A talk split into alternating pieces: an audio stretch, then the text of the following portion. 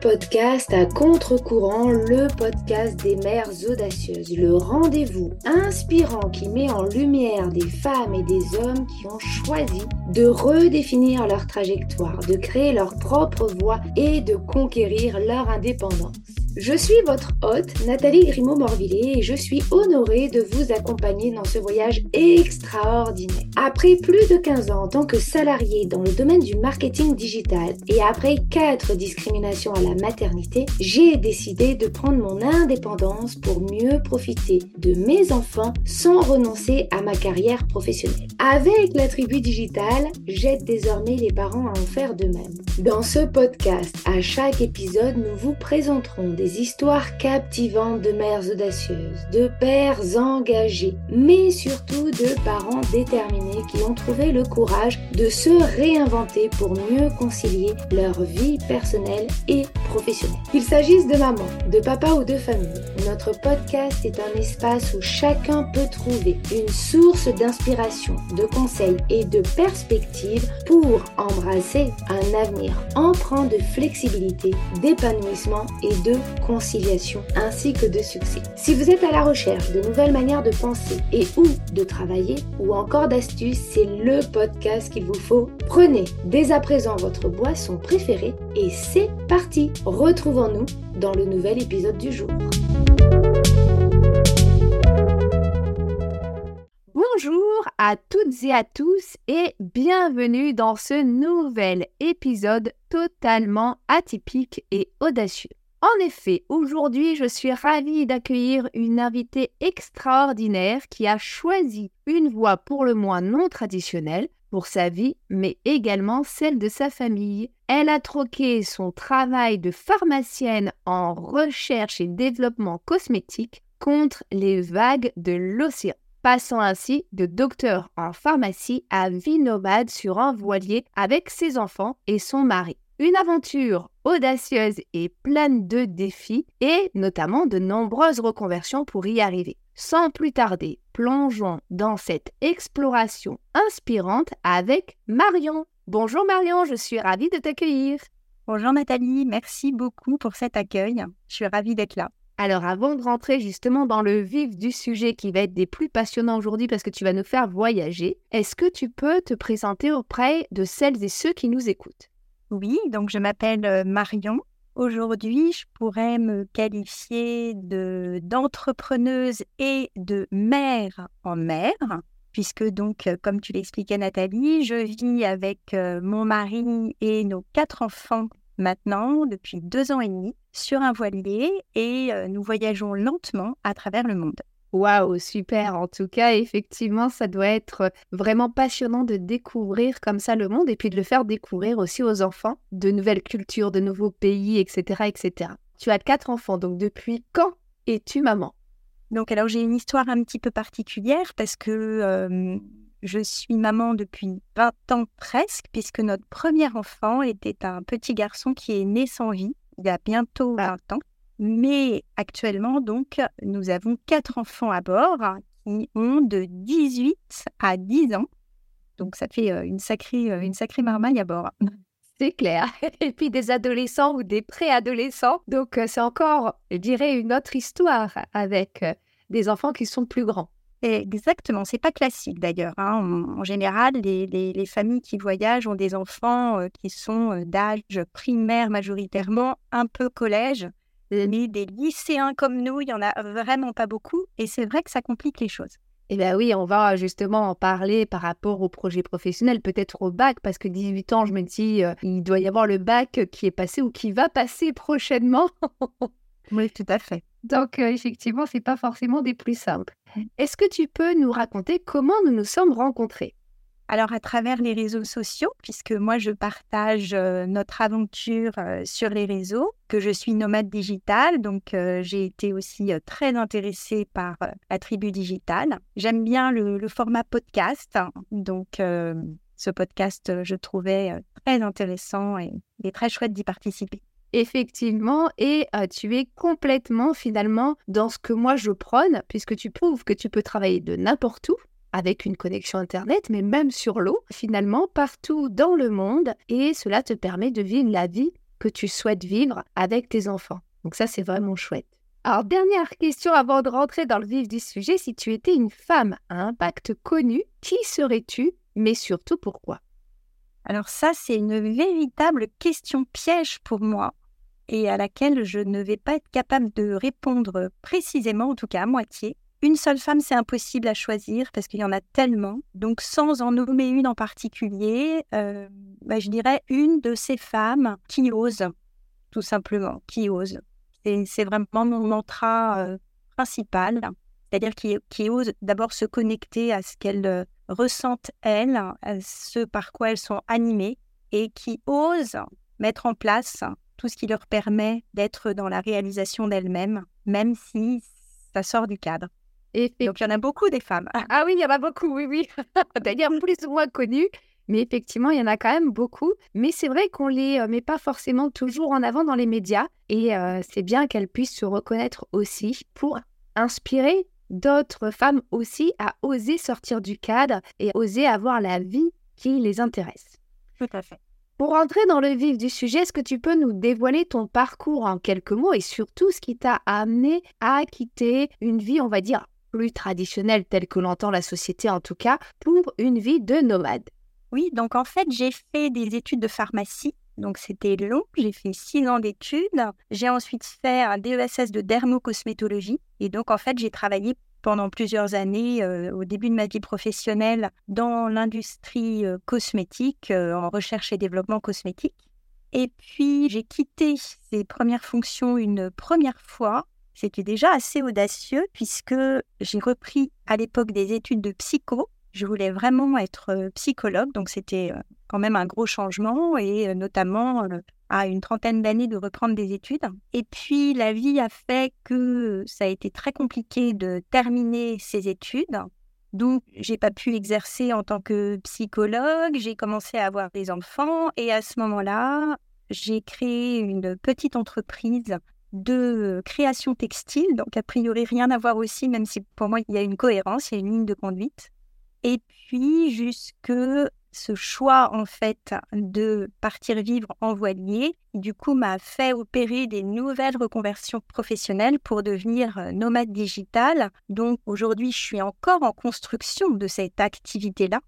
Mais en fait, elle se joue à plusieurs niveaux. D'une part, euh, un petit peu, euh, on va mettre ça sous le terme d'influence sur les réseaux sociaux, c'est-à-dire que je, partage notre aventure et du coup, je travaille parfois avec des, des partenaires. Et puis, je fais un petit peu aussi d'affiliation avec certaines entreprises ou des services qui me plaisent, qui sont en accord avec mes valeurs. Et puis, j'ai aussi fait une formation en fait de rédaction copywriting. Donc, du coup, je fais pas mal de rédaction. J'écris des articles de blog, parfois en accord avec notre vie d'ailleurs. Mmh et puis aussi un peu de correction, puisque j'ai fait une formation de correction en orthographe. D'accord, ah oui, donc pas mal de choses, mais c'est vrai que c'est l'avantage du digital, c'est que finalement, il y a plein, plein, plein de métiers qui existent et on peut exercer différents métiers tout en étant dans le digital et dans quelque chose de nomade comme ce que tu as euh, voulu faire. Donc, beaucoup, là, de ce que je vois, beaucoup de reconversions pour arriver finalement à quelque chose qui te permette de voyager. Je suppose que euh, cette transition n'a pas forcément toujours été des plus simples. Comment tu l'as gérée au quotidien, à la fois pour toi, mais également pour tes proches? Non, ça n'a pas été évident, surtout que ça a été quand même sept ans de préparation, notre projet. Donc, euh, on va dire que pendant ces sept ans, j'ai quand même eu le temps de réfléchir à ce qui me, plaisait. C'est vrai que le, le, nomade digital, il y a quand même pas mal de choses dans lesquelles on peut se trouver ou pas. Donc moi, ça a été assez rapide, mais après, il a quand même fallu faire des, formations. En termes professionnels, ça n'a pas été tellement difficile à accueillir. Avec mon mari, on était tous les deux euh, dans le même bateau, si on peut dire. Donc, euh, donc du coup, on s'est l'un et d'autre entraidés. Lui, il a, il a fait quelques formations aussi. Et notre projet, on va dire globalement, là où ça a été plus, plus compliqué euh, dans la transition, c'est euh, par rapport à notre entourage, parce que ça, c'est un projet qui n'a pas forcément du tout été bien accepté par, euh, par notre entourage. C'est encore compliqué d'ailleurs, et je, voilà, on peut comprendre. Ça réveille des grandes peurs, qui est alors d'abord, il y a la peur de, la mer dans, l'inconscient collectif, alors que bon, on ne fait pas le vent des globes non plus. Alors c'est sûr, on a eu quand même une très très grosse préparation pour savoir naviguer, parce que ça demande plus de préparation que de conduire un camping-car ou, ou de partir avec un autre mode de transport. C'est vrai, mais voilà, on ne on fait pas le vent des globes, c'est pas un exploit sportif, on fait extrêmement attention. Donc voilà, c'est normal que ça génère des inquiétudes quand même.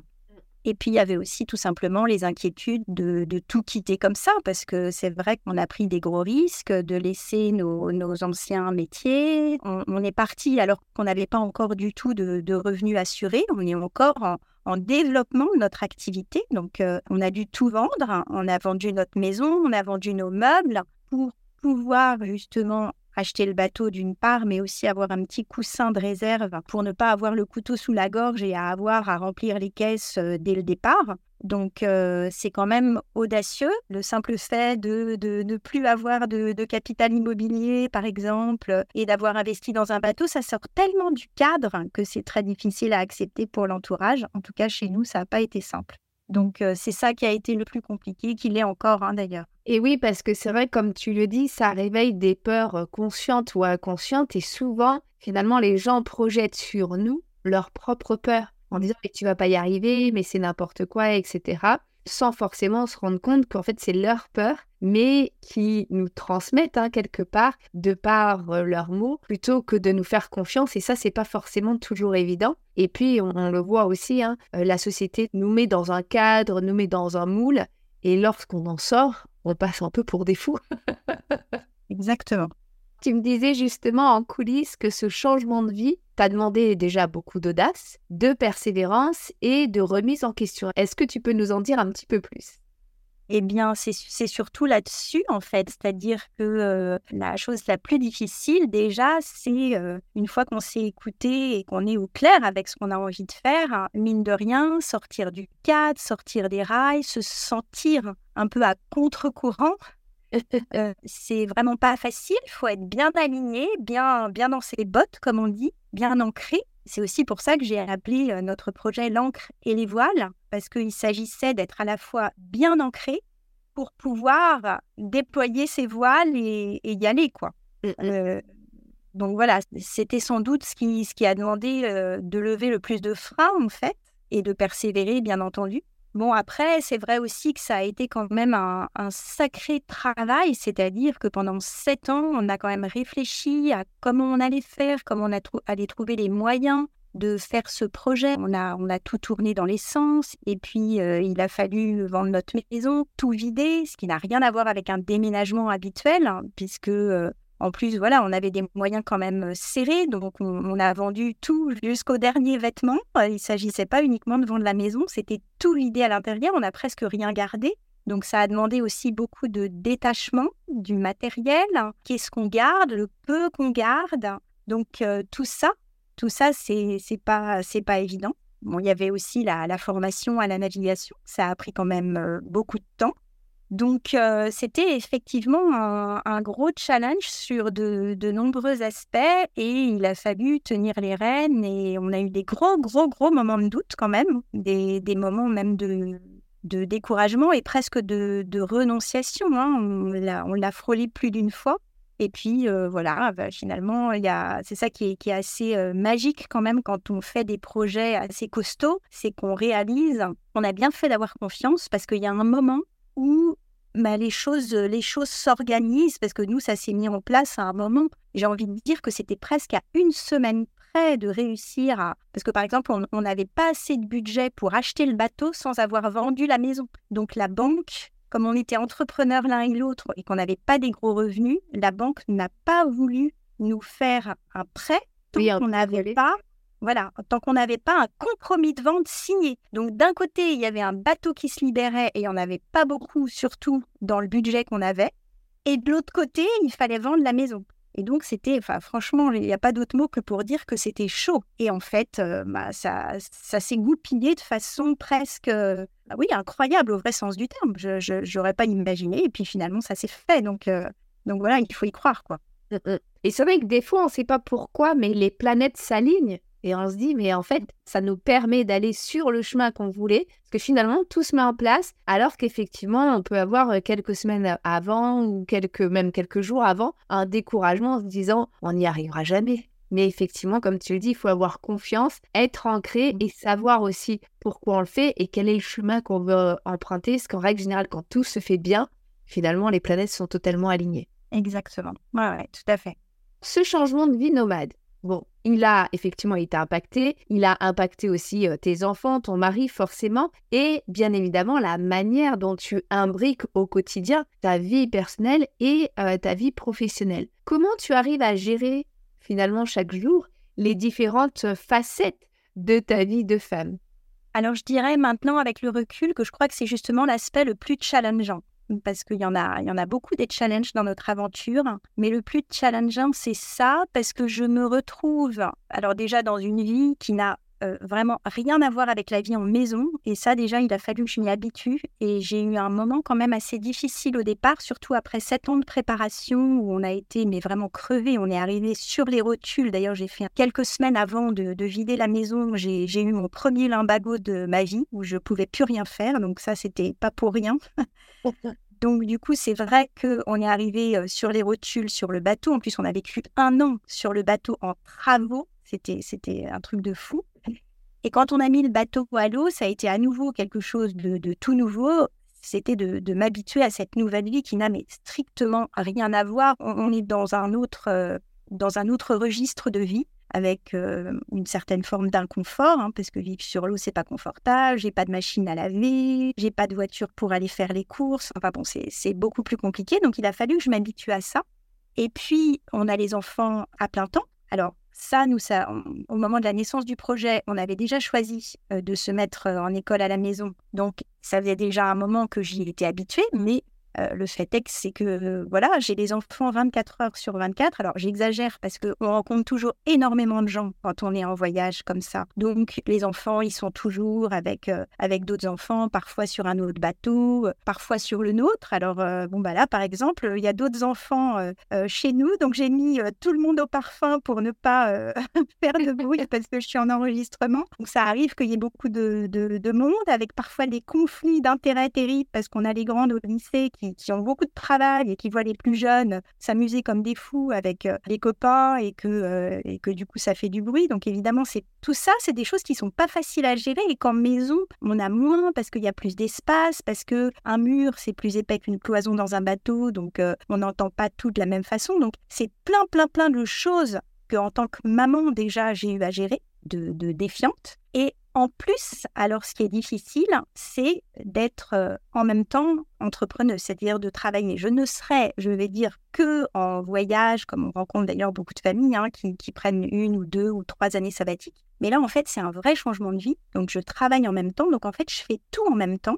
Et je dirais que le plus difficile, c'est au sens propre comme au figuré, c'est le manque de cloisonnement. C'est-à-dire de ça me demande une discipline, une organisation, une communication avec mon mari euh, démultipliée pour pouvoir bien s'organiser, bien se répartir les tâches, pour que chacun puisse avoir son, son espace, son moment à lui, donc faire ce peu, en tout cas son moment de travail. Moi, je considère déjà que de pouvoir être enfermé trois heures dans ma cabine à travailler comme j'aime travailler, c'est un moment pour moi. Parce que les moments pour moi, vraiment, en fait, je les, je les ai oubliés depuis longtemps. heureusement. Bon, après, j'exagère. J'ai des moments où, quand on, est en exploration et qu'on va euh, visiter les endroits dans lesquels on est, c'est, des moments extraordinaires. Donc, j'ai vraiment une, vie super riche et j'échangerai pour rien au monde. Mais par rapport à cette question, c'est ça le plus difficile. C'est vraiment, je dirais, le manque de cloisonnement, qui me demande du coup une rigueur énorme. Oui, je comprends, parce qu'effectivement, et on l'a vu d'ailleurs pendant la période Covid, hein, ceux qui étaient dans des tout petits appartements, toute la journée enfermés avec leurs enfants, etc., c'était très très très difficile, alors que finalement, ceux qui ont le mieux vécu cette période de Covid étaient dans des maisons un peu plus grandes, voire très grandes, avec des jardins, donc comme il faisait beau, les enfants pouvaient sortir dans le jardin, pouvaient s'amuser, eux pouvaient euh, travailler euh, plus facilement en visio avec leurs collègues. Et on voit qu'effectivement, les tout petits espaces, quand on est nombreux, et là, si vous êtes quand même nombreux, c'est pas toujours évident de pouvoir s'enfermer et de pouvoir en fait se mettre dans sa bulle finalement pour pouvoir faire des activités professionnelles qu'on aime faire, mais qui permettent aussi de rentrer de l'argent pour payer ses factures. oui, oui. Oui, puis il y, a le fait aussi que je consacre aux enfants quand même à peu près 4 heures par jour à l'école à la maison. Ça me prend quand même beaucoup de temps. Donc en fait, il faut voilà, essayer de compiler, d'organiser tout ça. Malheureusement, je me retrouve parfois dans des situations où mon seul moment vraiment calme, où je suis pas dérangée, c'est tard le soir. Donc je me couche trop tard le soir. C'est un peu mon défi aussi de réussir à organiser mieux mes journées pour que tout soit bien cloisonné. C'est vraiment pas simple. C'est le plus dur. Je comprends tout à fait. Quelles ont été justement les expériences éducatives les plus mémorables pour toi, pour tes enfants, pour ton mari pendant cette vie nomade? Alors ça, je pourrais en parler des heures parce que c'est justement une, une, vie mais tellement riche. Hein. C'est en fait euh, c'est ce qu'on s'est dit l'année dernière euh, après la première année. En un an, on a vécu dix ans. Donc ça veut tout dire. Mmh et éducative à tous les sens du terme. Alors parce que c'est, je ne sais pas ce que, tu entendais par éducative, oui, mais tu me dis pour toi et, tes enfants. Donc voilà, il n'y a pas que les enfants. Donc j'ai envie de dire, euh, en premier, c'est les rencontres. Parce que, et ça c'était vraiment quelque chose que l'on souhaitait, hein, c'était un des moteurs de, notre nouvelle vie, c'était les rencontres. Donc c'est à la fois les rencontres évidemment avec euh, les, les, nouvelles cultures, euh, avec les gens que l'on rencontre dans les pays, mais aussi avec tous les gens qui voyagent. C'est une communauté absolument incroyable. On rencontre euh, tellement de familles différentes, de cultures aussi différentes. Alors il y a beaucoup de Français qui voyagent euh, sur l'eau, mais euh, on a rencontré des Allemands, des Anglais. Et, ça, c'est ça qui est génial aussi pour les enfants, c'est que du coup, ils, parlent, ils parlent beaucoup anglais parce que parfois, ils sont, bah, ils sont bien obligés. C'est la seule langue commune. Donc, ça leur, les aide à, vraiment développer leur, leur anglais.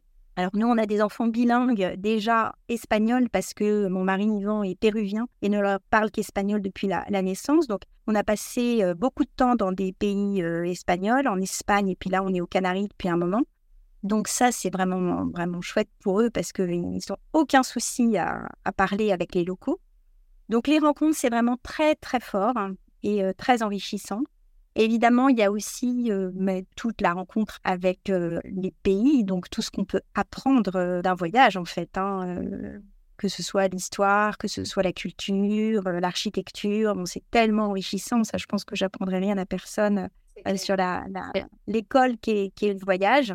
Euh, la vie en mer, c'est quelque chose quand même de très instructif aussi, parce que ça apprend l'humilité, ça connecte beaucoup avec les éléments. Les enfants ont une connaissance maintenant de la météo, euh, des éléments de la mer, des flux, du vent, de la géographie. Euh, en fait, c'est fou, mais quand on est en voilier, bah, finalement, on, doit faire des navigations avec une carte. Et en fait, euh, notre petit Antoine qui a 10 ans, j'ai réalisé, alors qu'on lui apprend rien, hein, c'est juste qu'il est, il est attentif pendant les navigations, mais il connaît parfaitement tout notre parcours. Donc, euh, bah, ça, c'est très instructif. Et puis, bah, j'ai envie de dire surtout, je pense que le plus grand des apprentissages que l'on vit aujourd'hui dans cette vie nomade, c'est de pouvoir avoir montré à nos enfants que quand on a un rêve et que quand on y croit, même s'il paraît euh, complètement infaisable, euh, à partir du moment où on est engagé, confiant, persévérant, mais que tout est possible.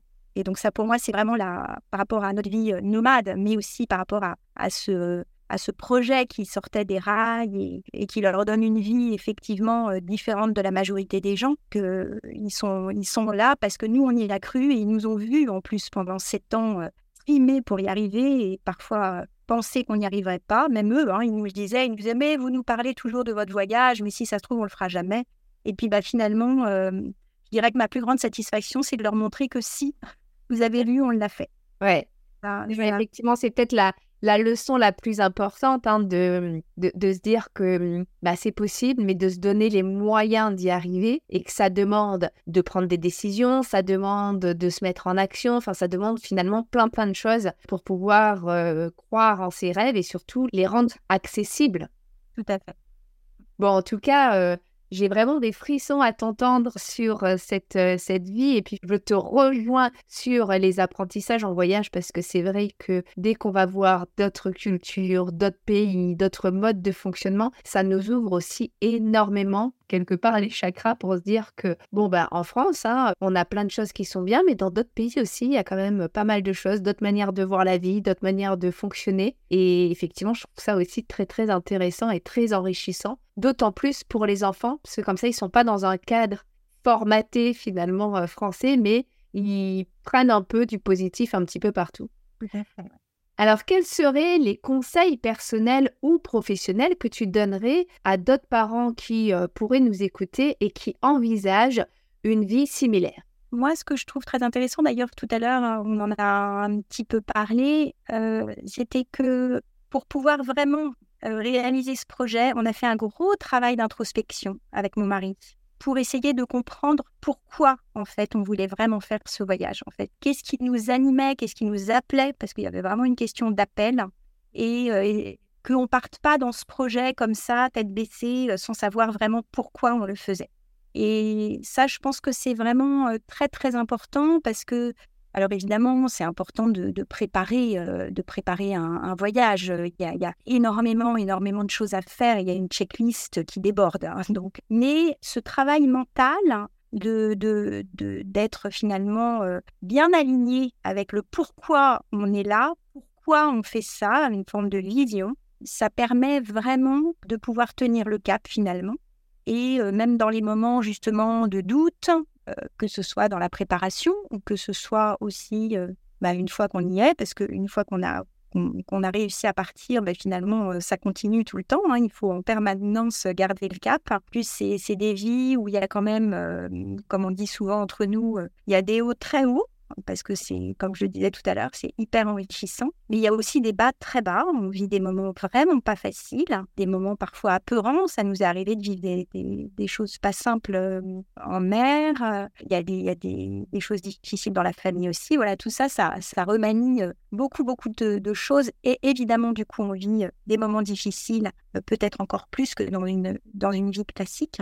Donc du coup, de, savoir pourquoi on est là, vraiment, ça permet à chaque fois bah, de, se retrouver, de savoir, de se sentir à sa place, même si on traverse un moment difficile, et de se, de se regonfler en fait, de, pouvoir euh, tenir malgré tout et d'avoir envie de continuer et de ne pas abandonner pour autant. Et puis, y a un moment où on, doit aussi euh, changer le projet, là par exemple, on sait... Euh, on a eu des, un gros changement de programme parce qu'on a une de nos, de nos filles euh, pour qui c'est c'est pas du tout, du tout facile d'être sur l'eau. En fait, elle souffre énormément euh, en mer. Elle a une forme de, de mal de mer chronique hein, qui est là, euh, pas seulement quand on est en navigation, mais même quand on est au mouillage. Donc, en gros, vivre sur l'eau est très, très difficile pour elle.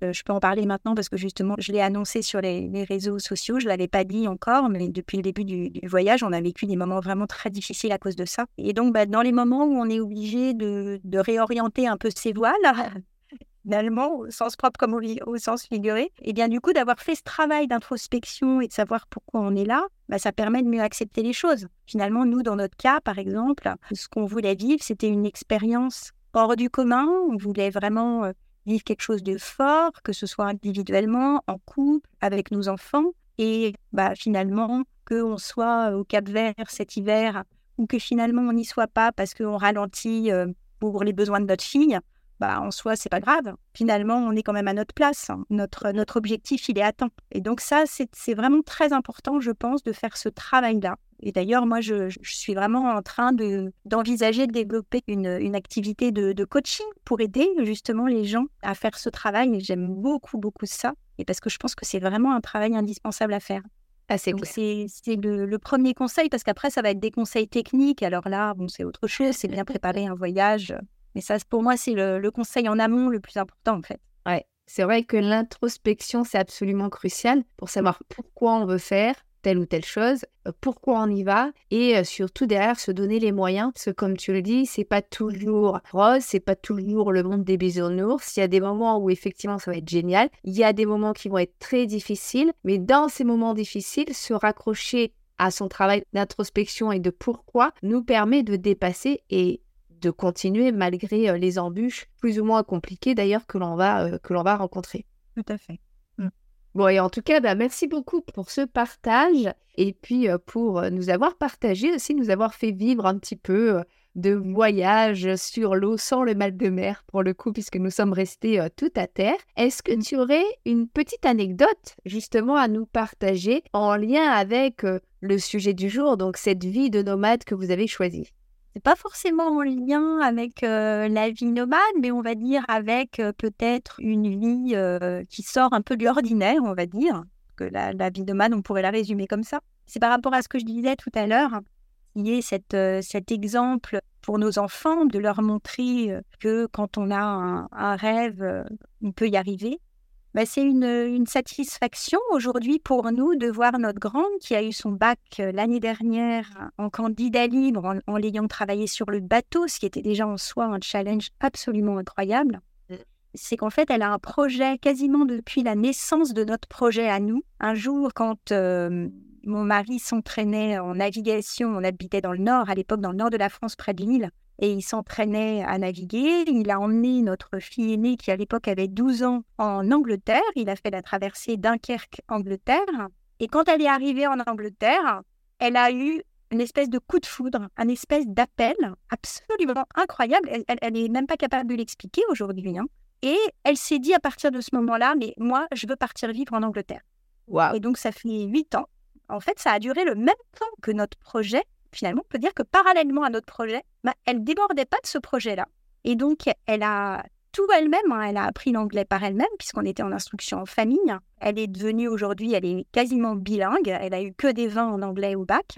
Et là, aujourd'hui, après, euh, après vraiment énormément de travail, hein, une année là de césure entre guillemets, puisqu'elle ne fait que travailler justement pour euh, construire ce projet-là, eh bien, euh, elle réussit à, faire aboutir son projet et à euh, partir vivre en Angleterre et faire ses études, ce qui est en plus un projet d'études compliqué, parce que depuis le Brexit, c'est vraiment pas simple pour les, pour les étudiants européens de partir là-bas. Et donc voilà, c'est vraiment pour moi, alors c'est plus qu'anecdotique, mais c'est une belle, euh, une belle récompense parce qu'elle-même le dit que c'est quand même euh, le fait de nous avoir vu croire en un rêve et de, de tout faire pour y arriver bah, qui fait qu'elle a mais aucune difficulté à croire en ses rêves, même s'ils sont un, peu fous, qu'il y a beaucoup de gens qui, la freinaient d'ailleurs en lui disant Oh là là, mais c'est très compliqué de partir en Angleterre, tu vas jamais y arriver. Enfin bon, ça, elle l'a entendu maintes fois. Et puis, bah, finalement, elle, y arrive. Et c'est une belle, une belle récompense pour tous. Et c'est un petit peu la conclusion de ce que je veux transmettre. C'est que bah, quand, on, quand on y croit et, qu'on fait tout pour, tout est possible. Effectivement, c'est un bel exemple parce que finalement, on le dit souvent, nous, en tant que parents, que ce soit maman ou papa, on est aussi des exemples pour nos enfants. Et donc, quand on leur montre et quand on est un exemple de je crois en mes rêves et je donne tout pour y arriver, ils se posent même pas la question de se dire je vais échouer. Ils donnent tout eux aussi pour pouvoir y arriver. Donc c'est vrai que c'est une très très belle anecdote. Merci de nous l'avoir partagée en tout cas. Je t'en prie, merci beaucoup, merci à toi. Eh bien, merci beaucoup pour ta présence euh, aujourd'hui à mes côtés pour partager finalement une histoire comme d'autres audacieuse, atypique, qui sort du cadre et qui, euh, je l'espère, va euh, permettre à de nombreuses mamans, à de nombreux parents de se dire et pourquoi pas moi finalement si j'ai envie si je suis moi aussi appelée et que je freine des quatre fers en me trouvant des excuses, pourquoi pas moi aussi croire en mes rêves et me donner surtout les moyens de réussir? Parce que c'est ce qui fait la force aujourd'hui de ton histoire, euh, Marion, c'est vraiment le fait d'avoir tout donné pour pouvoir atteindre ce rêve et d'avoir fait finalement les bons choix, même si parfois c'était pas exactement euh, les, meilleurs. Parfois il y a eu peut-être des chemins de traverse, il y a eu peut-être euh, voilà pas mal de choses, mais finalement aujourd'hui vous êtes, on va dire, à la bonne place, en tout cas là où vous vouliez être. Alors j'espère que cette conversation aura résonné en vous, chères auditrices et chers auditeurs, qu'elle aura peut-être suscité des réflexions, voire même qu'elle vous aura inspiré. Si vous avez aimé cet épisode, n'hésitez pas à nous remercier en partageant sur les réseaux sociaux, en partageant le podcast, en y mettant un commentaire, voire même une petite note sur votre plateforme préférée. Je serai pour ma part ravie d'écouter vos retours. Et dans tous les cas, restez connectés parce que d'autres épisodes tout aussi stimulants et motivants arrivent dès mercredi prochain. Ainsi, je vous souhaite à chacune et à chacun une très belle journée, après-midi, soirée, où que vous soyez. Prenez soin de vous et on se retrouve d'ici une semaine. À très vite